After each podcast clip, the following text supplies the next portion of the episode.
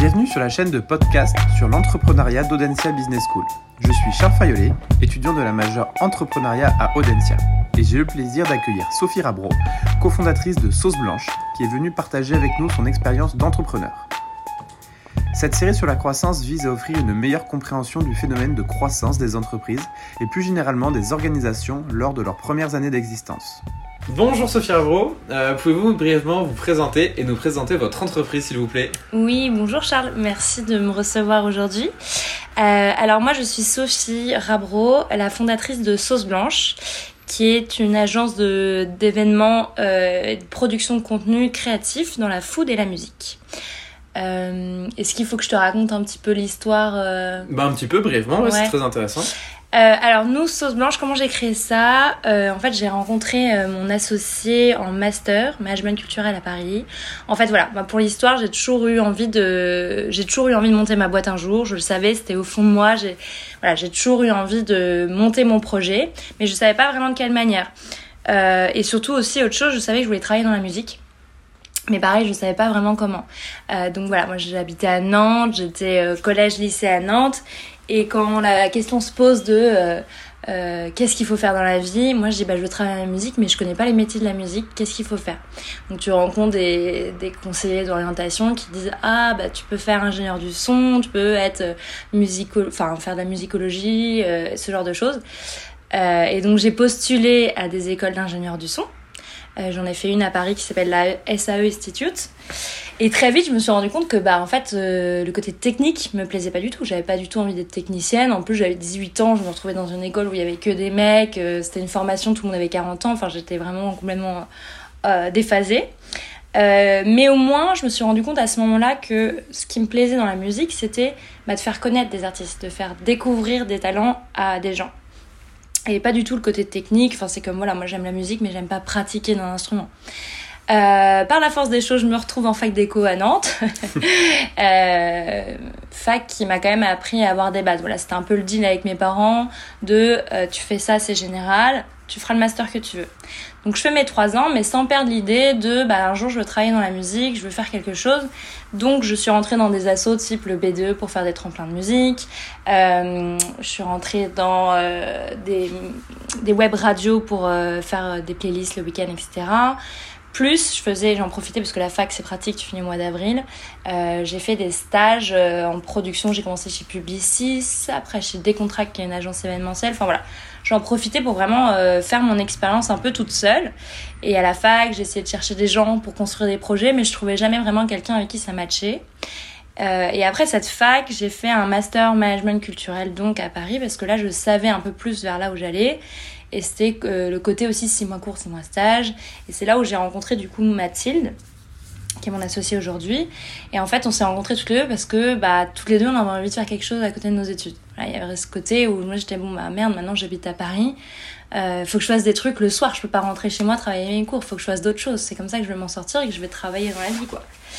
Et donc en fait, euh, un soir, on a pris un verre pour apprendre à se connaître et on s'est dit qu'on est parti de la question de, on aimerait bien apporter la culture, là on n'a pas l'habitude de la voir, euh, et de consommer un peu la musique autrement, enfin que de manière classique de découvrir des artistes. et voilà, en fait, on a pris un, un verre en face d'un kebab et on s'est dit pourquoi pas organiser des concerts dans les kebabs. mais ça, à la base, c'était vraiment pour le fun. Enfin, c'était, on a créé une asso. Enfin tu vois, euh, le temps de, de, de, construire le projet, c'est passé peut-être un an avant que vraiment on aille démarcher les restaurants, etc.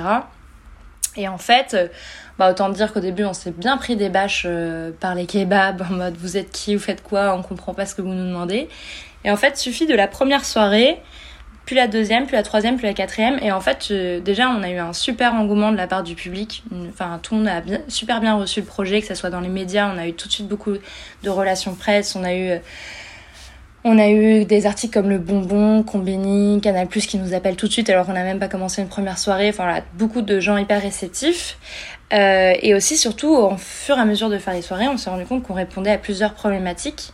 Donc on n'a pas commencé le projet en se disant euh, on va répondre à, des, à une problématique, mais plutôt on, a, on y a perçu des, des réponses à des problématiques plus tard. Comme la première, euh, le concept était vraiment un, un... Ça tourne toujours? Ok. Euh, la première euh, solution qu'on a vue, c'était surtout qu'on a apporté un tremplin pour les artistes. Euh, parce que les gens venaient plus pour le concept que la programmation, mais du coup, découvrir des artistes. Donc nous, on pouvait se permettre de programmer bah, des artistes qui avaient même parfois jamais joué en concert. C'était leur, souvent leur premier live. pour le restaurant, c'est aussi un vrai accélérateur du business parce que bah, on dynamisait un restaurant qui était un peu laissé pour compte par les réseaux sociaux, le fooding, tout ça la presse. Euh, et que le temps d'un soir, bah, ils étaient complets, euh, c'était une soirée hyper originale, que ça faisait connaître le lieu, que nous, après, à posteriori, les gens nous disaient qu'ils retournaient dans les lieux où on allait. Euh, et aussi, bah, pour le public, une soirée hyper originale en semaine. moi qui allais souvent en concert, c'est vrai que bah, les concerts sont vers 20h, 20h30, bah, c'est une question qui se pose de bah, j'ai faim pendant les concerts. Et à ce côté, en fait, on se rendait compte que c'était beaucoup plus humain, beaucoup plus chaleureux, parce qu'il n'y avait pas de barrière entre l'artiste, le restaurant et le public. C'est pas comme une salle de concert où l'artiste après retourne dans ses loges, voilà, et tout le monde après peut se parler, peut échanger. C'est beaucoup plus convivial. Donc nous, quand au fur et à mesure, etc., on, je te dis, on avait de plus en plus de demandes et on s'est dit, mais en fait, euh, on pourrait complètement être une salle de concert éphémère itinérante qui investit des restaurants le temps d'un soir et on fait connaître des artistes, on fait euh, découvrir des adresses, etc. Donc ça, c'était fin 2019 quand on a décidé de développer la société à 100% donc en SAS. Euh, tu vois, je crois qu'on a eu une meilleure flair parce que euh, bah, l'événementiel, la resto, les artistes, tout ça, c'est génial. Non, et surtout, en fait, à Paris, faut pas l'oublier, mais on a eu la grève des transports euh, pendant deux mois qui a été super compliqué pour organiser bah, des, des concerts. Mhm. Euh, et après, et après bah, le Covid. Euh, mais du coup, pendant le Covid, on a pris le temps pendant un an et demi bah, de développer d'autres idées qu'on avait depuis un moment et aussi de bien consolider le projet. Euh, donc là, au-delà de l'événement, maintenant, on a aussi digitalisé notre concept mhm. parce que bien évidemment, l'événement a été arrêté pendant un an et demi. Et en fait, ça nous a permis de développer une idée, une idée qu'on avait depuis vraiment longtemps en tête. Euh, parce que bah, un événement c'est bien, mais ça reste un instant T dans un lieu X, alors que le digital ça te permet bah, déjà rayonner un peu plus loin et de rester dans le temps. Euh, sachant que nous, nos objectifs, euh, je te le dirai peut-être plus tard, mais bah, quand on a développé Sauce Blanche, on s'est dit des restaurants, il y en a dans le monde entier, des artistes aussi. Moi, je veux que demain, il y ait des soirées hein, dans le quatre coins du monde. Enfin, je veux vraiment être une référence euh, de live et de restauration. Enfin, j'ai envie que les gens aillent sur ma page pour découvrir tant bien des artistes que des adresses de resto. Donc voilà. Et en fait, donc, bah, à un moment, la question économique se pose de comment est-ce que moi je vais gagner ma vie parce que bah, les événements, il y a une billetterie certes, mais on reste sur des petites jauges, donc petite jauge, petite billetterie, petit chiffre d'affaires. Euh, bah, les sessions qui est un modèle de vidéo, pareil, c'est beaucoup de, de frais, mais voilà, ça reste des vues YouTube, donc pas de paiement. Donc euh, on a dû développer à côté de ça une agence. Mhm. Une agence, euh, du coup, on fait tout ce qu'on sait faire avec Sauce Blanche, donc c'est de la programmation artistique de la programmation culinaire, mais aussi de la direction artistique, du brain content, enfin des playlists, des DJ sets, enfin tout ce qu'on sait faire avec Sauce Blanche, euh, mais au service des marques, des labels de musique et des restaurants. Donc c'est assez large. Donc aujourd'hui on fait plein de choses. Donc on a les sessions et les événements qui sont un peu notre projet vitrine mhm. euh, et l'agence qui va nourrir ce projet vitrine, mais les deux se complètent en fait. Ok, très bien. Très bien, merci Sophie. Euh, maintenant, pourriez-vous nous préciser le contexte dans lequel vous avez démarré votre activité et rencontré aujourd'hui de la croissance? Ouais. Euh, alors comme je te disais, nous on a commencé tout d'abord en association et, euh, et, à côté de ça, moi j'ai eu le temps donc de faire mes, mes stages de fin d'études, même mes premières expériences professionnelles. Et en fait, je savais qu'à côté j'étais sur une quatre voies et qu'il fallait qu'à un moment donné je mette le clignot et que, et que je parte. Mais j'attendais juste ce côté timing. Euh, et en fait, mon associé et moi, euh, bah, bon timing pour le coup, on a terminé nos deux CDD en même temps. Et en fait, on s'est dit, bah, c'est maintenant ou jamais, on va pouvoir profiter du chômage. Et c'est le moment de lancer ça avant que quelqu'un nous passe devant. Et surtout aujourd'hui, bah, en fait, on est vraiment les seuls à faire ça. Et que ça soit en France ou même ailleurs, on est les seuls à proposer ce, ce, ce service-là. Ok, merci Sophie. Et euh, qu'est-ce qui caractérise la croissance de votre organisation, la croissance de Sauce Blanche? Ouais. Euh, bah pour l'instant, je t'avoue qu'on est encore au début finalement, puisqu'en fait, on a eu bah, un an et demi de Covid. Donc pour, pour moi, je considère que le début de notre entreprise commence là maintenant, depuis le mois de septembre. Euh, pourquoi je n'ai jamais arrêté ce projet Enfin, j'y croyais? Parce que déjà, toute personne que je rencontre a un engouement pour ce projet. Donc je savais qu'à un moment donné, ça allait attirer des marques. Et justement, euh, aujourd'hui, j'ai même pas le temps de faire euh, de la demande, euh, d'aller chercher euh, des clients qui Mhm. viennent tous à moi et que limite je commence à être un peu sous l'eau. donc c'est comme ça que je vois que bah, j'ai de plus en plus de demandes. euh, que bah, mon chiffre d'affaires il commence à, à bien, à bien grandir. Mhm. Euh, bien évidemment, c'est surtout sur la partie agence. Euh, donc moi, ce que je vais regarder, ça va être vraiment, euh, bah, un, euh, mon nombre d'abonnés sur Instagram. Mhm. C'est bête, mais c'est vrai. C'est comme ça qu'aujourd'hui, euh, les sociétés vont juger un peu ta performance aussi. Euh, puis, euh, bah là, à terme, mon objectif de chiffre d'affaires, j'espère qu'il va, pouvoir être atteint. Mhm. Qu'est-ce qu'il faut que je te dise d'autre Euh, un petit peu les objectifs que, que Sauce Blanche se fixe à En court, termes de- moyen, long ouais. terme, euh, Bah là, à court, voilà, à court terme, euh, je pense qu'on va déjà em- employer une première personne en stage. Voilà, recevoir quelqu'un en stage, euh, pouvoir commencer aussi un peu à se payer. Mhm. Ça, c'est plus, je pense, à moyen terme. Et surtout, dans nos objectifs principaux, c'est, je pense que recruter quelqu'un, par exemple, en BizDev pour vraiment être en 100% sur la partie agence, un chef de projet pour pouvoir exécuter les projets. Et moi, j'aimerais bien, plus le projet va grandir, plus j'aimerais bien me reconcentrer que sur la partie programmation, ce pourquoi à la base j'ai fait ce métier-là. Euh, mon associée, elle, elle est plutôt sur la partie image, parce qu'avant, elle a fait les beaux-arts, etc. Mhm. Et je pense qu'aujourd'hui, bah, moi, j'adore faire de la production, parce que comme je disais tout à l'heure, j'ai fait beaucoup de stages en prod, euh, etc. Euh, le bizdev, bah, c'est un métier que j'apprends aujourd'hui, mais qui me plaît, parce que je trouve que ça aussi nous permet d'avoir une partie créative au-delà du contenu qu'on produit déjà sur nos réseaux sociaux. Euh, mais voilà, moi j'aimerais bien me ressentir sur ce métier-là parce que c'est vrai qu'aujourd'hui les gens viennent nous chercher pourquoi? Pour notre direction artistique. Donc pour moi c'est le plus important dans notre projet et ce pourquoi on n'aura pas de concurrent plus tard parce que c'est ma patte. Donc même si demain quelqu'un crée euh, le même concept que moi, il n'aura pas la même image que moi, la direction artistique. Donc pour moi ça reste le plus important. Euh, et euh, surtout j'aimerais bien euh, là au plus vite euh, sortir de Paris. J'aimerais bien que le projet devienne universel. Donc c'est pour ça qu'on va commencer à passer nos réseaux sociaux en anglais. Parce que certes, pour l'instant, on a fait dans des restaurants français, donc c'était évident qu'on commence à parler en français. Mais voilà, à terme, comme je disais tout à l'heure, moi, des restaurants, il y en a partout, des artistes aussi. Là, on va commencer, tu vois, on s'est donné un premier objectif. Là, au mois de décembre, on va partir à Berlin et on va essayer d'aller tourner une session, enfin, une live session là-bas. Voilà, un peu au culot, on sait qu'on y, per- enfin, on y gagnera pas d'argent, mais au moins on va acquérir un nouveau public et on va essayer de se donner des objectifs comme ça. Euh, on a une soirée qui va être prévue à Bruxelles en mars parce qu'on va faire un partenariat avec une marque de sauce qui va faire une, sauce blanche. euh, enfin, bref, voilà. Euh, donc ça va passer par, par ça, pas mal de partenariats, sauce blanche qui s'en va dans certains pays et essayer de commencer à construire une communauté ailleurs. Donc ça c'est vraiment nos, nos principaux objectifs quoi. Ok. Bon, des objectifs bien définis. Ouais. Très bien, merci Sophie. Euh, quels ont été les principaux événements qui ont influé sur votre trajectoire de croissance? Euh, alors encore une fois, comme je disais tout à l'heure, on a pris du temps pendant le Covid à dessiner le projet, etc. Donc on a essayé de développer l'agence et franchement ça ne marchait pas parce que bah, le Covid, je pense que tous les, tous les budgets ont été arrêtés, coupés et on n'était pas connus à l'époque.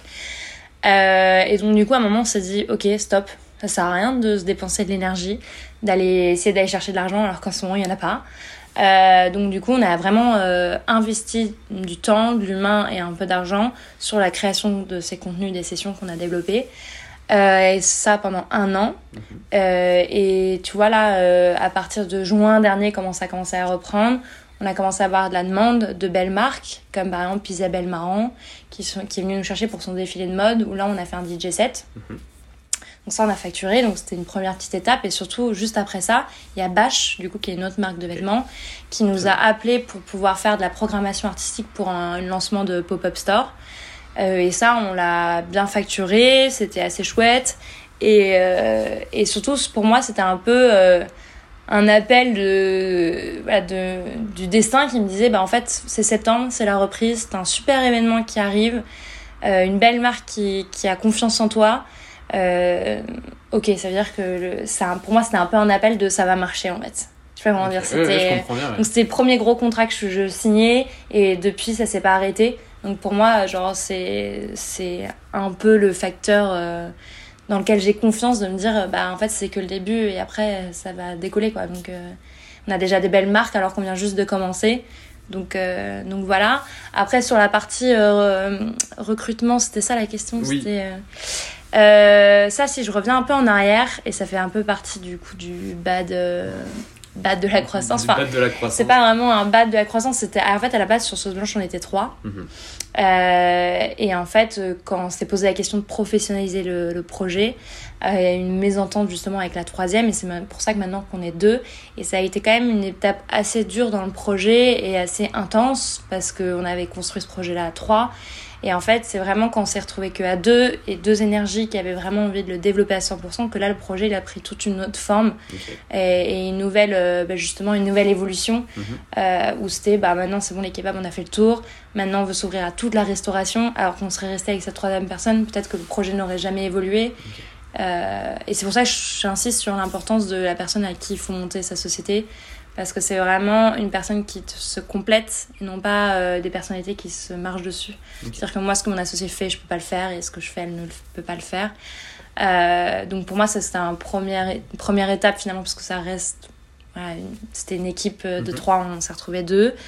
Euh, et qu'aujourd'hui je pense qu'on du coup on va être encore plus titi euh, enfin on va être titilleux sur un peu la personne qui va nous re- retrouver même en stage. Mhm. on a vraiment vu qu'on reste un petit projet on a envie de quelqu'un qui se donne à fond sur le projet. Euh, donc voilà. Et sinon euh, bah oui effectivement euh, bah, cet hiver euh, c'était quand même euh, je me dis que le karma il était pas avec moi au début. Je me suis dit quand même je monte un projet dans la resto et la musique. Et en fait on, on me donne le covid. À un moment je me suis dit mais je suis en fait je suis dans un je suis dans un univers para- parallèle qui, qui n'est pas sympa avec moi je ne comprends pas dans quel monde je suis Euh, mais mais voilà, et en fait, c'est aussi ça, encore une fois, l'importance du binôme. C'est-à-dire que moi, quand j'étais six pieds sous terre pendant le Covid, en mode qu'est-ce qu'on va faire, que mon associé m'a dit, mais écoute, dans tout le négatif, il y a du positif, on va s'en sortir, on va se bouger. Et là, je pense que tout ce qu'on fait, on le mérite parce que bah, c'est en fait, c'est tout notre travail depuis un an et demi qui commence à porter ses fruits. Et donc, euh, voilà. Très bien, merci Sophie. Euh, y a-t-il une ou des activités en particulier que vous exercez en tant que fondateur qui soutient euh, la croissance de Sauce Blanche? Bien évidemment. Euh, bah écoute, comme je disais tout à l'heure, encore une fois, euh, je me suis inventé, enfin j'apprends un nouveau métier de bizdev. Mhm. Euh, donc effectivement, c'est moi qui rapporte l'argent à ma société et qui Bien vais contrôler les clients. Mais hmm, mais il y a pas de mais, voilà. Très bien. Et au niveau de comment vous qualifiez euh, la croissance de Sauce Blanche, est-ce que vous subissez le rythme ou euh, vous le contrôlez Euh, comment, vous, comment vous ressentez ça? C'est encore un peu dur à dire Mhm. parce que en fait c'est encore une fois le début mais donc il y a de la demande entrante etc mais le temps de de construire les projets et que ça signe il peut se passer euh, des temps différents entre les projets donc c'est encore compliqué de savoir euh, euh, je pense qu'il y a un, un moment où il va falloir que ce soit important pour moi de bien savoir le temps que ça, me, que ça me prend vs le temps l'argent que je vais gagner avec. C'est-à-dire que pour l'instant, il y a des projets où je vais peut-être marger à 50%, mais en fait, je vais y passer un mois et demi dessus. D'autres, je vais passer, je vais marger 50%, mais je vais passer deux semaines dessus en fait. Et là, il faut que j'arrive plus, enfin, plus j'ai des opportunités, plus je peux me rendre compte de, de ça. Mais voilà, il y a parfois des demandes où je sais que ça vaut même pas le coup, j'envoie un devis parce que je sais que la personne n'aura pas le budget, que juste ça va me perdre, perdre du temps, etc. Donc ça, j'arrive à, à le contrôler. Et aujourd'hui, mon objectif en tant que bizdev aussi, c'est que j'ai pas envie d'aller tous les mois chercher de la thune. Euh, J'aimerais bien trouver une opportunité qui fait que l'argent rentre euh, naturellement tous les mois. Euh, donc ça passe soit par des partenaires sur le long terme, euh, soit aussi euh, bah, développer encore plus le média et avoir de la monétisation qui peut rentrer via YouTube, etc. Même j'avais pensé peut-être à, à essayer de trouver un deal de d'avoir des exclus avec les artistes et pouvoir avoir les droits sur la distrib, Mhm. sur Spotify, etc. Comme Colors, qui est déjà une chaîne, enfin c'est le business model de cette chaîne-là. D'accord. Euh, mais après, voilà, je sais que c'est pas forcément bien réceptionné par les artistes, ce business model, donc euh, voilà. Mais j'essaie d'explorer un peu des pistes pour, euh, pour justement trouver euh, une manière d'avoir de l'argent qui rentre de façon régulière dans Sauce Blanche. Et pour l'instant, c'est bah, la partie agence. Donc la partie agence, c'est des choses ponctuelles pour l'instant. Euh, donc euh, ça peut passer par, euh, je sais pas, par exemple, faire des playlists euh, pour des hôtels ou ce genre de choses, euh, à renouveler tous les deux mois. Et ça, ça pourrait euh, faire une petite rentrée d'argent assez. euh, Enfin voilà, c'est des idées, mais voilà. business. Mais aujourd'hui, voilà, mes, mes challenges sont sur, euh, sur ça, c'est oui, il y a de la demande, mais un, comment est-ce que je contrôle cette demande Comment est-ce que moi je, je sais le temps, argent que ça va me rapporter Et comment est-ce que je peux faire pour pérenniser certains clients Très bien. Et du coup, est-ce que vous diriez que vous êtes devenu expert dans votre secteur par ces activités ou pas? Alors, expert, je ne sais pas, mais, mais oui, maintenant, il y a c'est quelque chose que je fais avec grand plaisir, euh, le côté commercial. Mhm. alors qu'avant, enfin, j'ai fait une fac d'éco, certes, mais j'avais pas destiné à être, à être bizdev. Mhm. et finalement, en fait, dans mon métier, même que ce soit pour la recherche de restaurants pour les soirées, bah, je me retrouve à faire du porte-à-porte.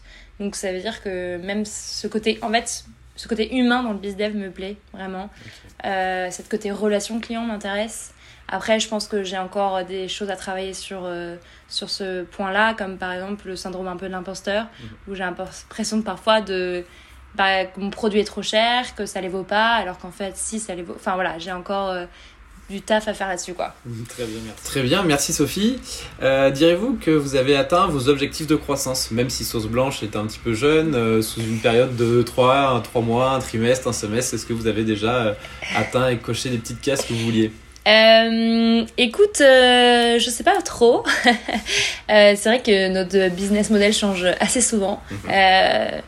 Euh, typiquement, quand on s'est lancé pour la première fois, quand il n'y avait encore pas cette histoire de Covid, etc., donc on s'est lancé en octobre, on s'était dit, bon, bah, quand on n'aura plus de salaire, enfin, de chômage à partir de juillet prochain, on aura commencé à gagner de l'argent, on pourra se faire des salaires. Bien évidemment, non. Donc, euh, premier objectif raté, euh, mais indépendant de nous. Mhm. après, ça va être aussi plus des, des, des petits KPI sur, par exemple, bah, les abonnés qui vont nous suivre, etc. Et ça, du mal, on a du mal à le remplir. Mhm. Par exemple, là, on devrait être déjà à 15 000 abonnés à l'heure et on n'est qu'à 8 000, donc ça va pas. Euh, après, euh, typiquement, euh, là, quand on a bien reposé justement notre business model, je crois qu'on est plutôt en phase avec le chiffre d'affaires qu'on veut commencer à obtenir. Donc ça, c'est plutôt chouette. voilà. Très bien. Et est-ce que euh, vous avez vu une évolution des interlocuteurs? Est-ce que ça a changé? Est-ce que vous parlez des, des, gens qui ont des niveaux de responsabilité un petit peu plus fortes euh, dans le milieu? Ouais, bah ça s'est fait assez naturellement. Mhm. Euh, et en fait, c'est ça qui est chouette, c'est que bah, typiquement, quand on était en association et début du projet, bah, c'était beaucoup de médias, beaucoup de d'assauts, de collectifs, de concepts qui venaient nous voir même si c'était des choses très qualitatives, hein, sans, ça va sans dire, mais euh, euh, c'était plus des labels aussi de musique qui venaient nous chercher, etc. Et aujourd'hui, il y a beaucoup plus ce côté euh, qui s'est fait assez naturellement. Comme je disais, on n'est pas allé les chercher et ça s'est fait vraiment quand on a décidé de monter l'agence. On l'a dit à personne, mais c'est vraiment à ce moment-là que d'autres agences sont venues nous chercher. Donc on est à la fois en direct avec des marques, mais là, de plus en plus, c'est des agences. Donc, nous, on travaille pour des agences qui travaillent pour des marques. C'est des groupes, enfin, des agences qui ont déjà plein de clients, etc., qui vont sous-traiter avec Sauce Blanche pour euh, nos savoir-faire. Mhm. Euh, et ça, voilà, ça fait deux mois que j'ai 10 000 agences qui me contactent. Euh, enfin, 10 000, j'exagère. Mais j'ai plein d'agences qui me, qui me contactent pour, pour travailler avec elles. Et moi, je me dis, mais c'est marrant, en fait, elles pourraient très bien faire ce que je fais sans moi, parce que ça reste des agences, donc c'était leur métier de base. Mais en fait, je pense qu'elles veulent vraiment ma patte. Et du coup, les gens viennent me chercher maintenant pour vraiment, bah, encore une fois, c'est mon image de marque. Mhm. Et, euh, et, donc, du coup, voilà, j'ai de plus en plus d'interlocuteurs euh, agences et marques. Ça commence à être en B2B direct. Euh, ça, c'est cool. Par exemple, Bash, j'étais direct avec le marketing de chez Bash. Voilà, il y a de plus en plus de gens aussi qui m'ajoutent sur LinkedIn, chose qui, enfin, ça se passait pas vraiment avant. donc ça, c'est chouette, ouais. Ok, donc une évolution quand même dans les relations. Ouais. Très bien, merci Sophie. Euh, au regard des différentes réponses euh, à toutes mes questions, euh, qu'est-ce que pratiquer la croissance lorsqu'on fonde une entreprise selon vous? Selon moi, ça va être surtout se remettre en question le plus souvent possible. nous, notre projet, on l'a dessiné plein de fois différentes. et en fait, plus tu vas essayer des choses, plus tu vas te tromper, plus tu vas savoir là où tu veux aller. Et pour moi, c'est ça, faire grandir sa société et faire développer son projet. Parce que là, euh, je pense qu'aujourd'hui, même sur Sauce Blanche, c'est pas terminé. On va encore se poser des questions sur euh, comment développer notre projet à l'international, justement. Euh, mais aujourd'hui, il est quand même assez bien dessiné parce qu'on a passé deux ans à se poser des questions et à tenter des choses qui ont plus ou moins marché. et je pense que voilà, il faut vraiment prendre le temps de construire les bases pour après pouvoir tout dégommer quoi. Des, des, bonnes bases et après pouvoir pour et pas faire l'inverse. C'est-à-dire que nous, en 2019, quand on a lancé la société directe, on s'est dit, bah, il nous faut vite de l'argent en fait, euh, parce que bah, c'est notre objectif. Donc on a lancé l'agence, sauf qu'en fait, euh, bah, on n'avait pas de crédibilité, parce qu'on n'avait encore travaillé avec personne forcément concrètement. Euh, et, et surtout, en fait, on, avait on allait chercher et on se présentait comme une l'énième agence événementielle. Et nous, on s'est dit, mais en fait, on n'a pas envie de ça. En fait, il y a déjà 10 000 agences à Paris qui font ça et qui le font très bien. Nous, notre plus-value, c'est vraiment d'être positionné dans la cuisine et la musique. Et c'est ça qu'on va développer euh, à fond, quoi. Donc euh, voilà, essayer des choses, se rendre compte par soi-même et, et être en phase avec son associé aussi. Euh, être ok. Enfin, moi, j'ai la chance, par exemple, avec mon associé qu'on tilte au même moment des réflexions et des tournants qui étaient importants pour nous, quoi. Très bien, merci Sophie. Euh, et maintenant, pour finir, quels conseils pourrez-vous donner euh, aux entrepreneurs en herbe pour une bonne pratique de la croissance durable et surtout pérenne? Euh, Le plus important pour moi, c'est d'être passionné et de croire en son projet. C'est-à-dire que si dès le début on n'y croit pas, ça marchera forcément pas. voilà, pour moi, c'est être prêt à tout donner et à se battre pour son projet. Ça veut dire bosser jour et nuit, les week-ends, que ça soit sa priorité avant tout, mais que ça se fasse aussi naturellement. C'est-à-dire que moi, quand je travaille, je n'ai pas l'impression de travailler. C'est pas un effort, c'est du, je prends du plaisir en fait. Mhm. Euh, donc pour moi, c'est genre les bases qui sont super importantes. Et après, bah, trouver encore une fois, trouver la, la bonne personne avec qui monter ce projet-là. Euh, accepter aussi les, échecs et, euh, et pas les subir. C'est-à-dire essayer de, retenir justement ce qui a été. Euh, enfin, de prendre leçon de son échec. Euh, et de toujours voir loin aussi, de jamais rester à regarder à, au mois d'après, il faut vraiment regarder aux années qui arrivent. Euh, voilà, essayer de voir euh, un peu comme quand tu conduis, quoi. Faut pas regarder devant toi, faut regarder plus loin, quoi. Pour moi, c'est vraiment encore une fois la comparaison avec la voiture, mais c'est ça. et donc, ce que je disais tout à l'heure, bah, bien poser les bases. Très bien, merci beaucoup. merci à toi. Un grand merci à Sophie Rabro d'avoir répondu à nos questions.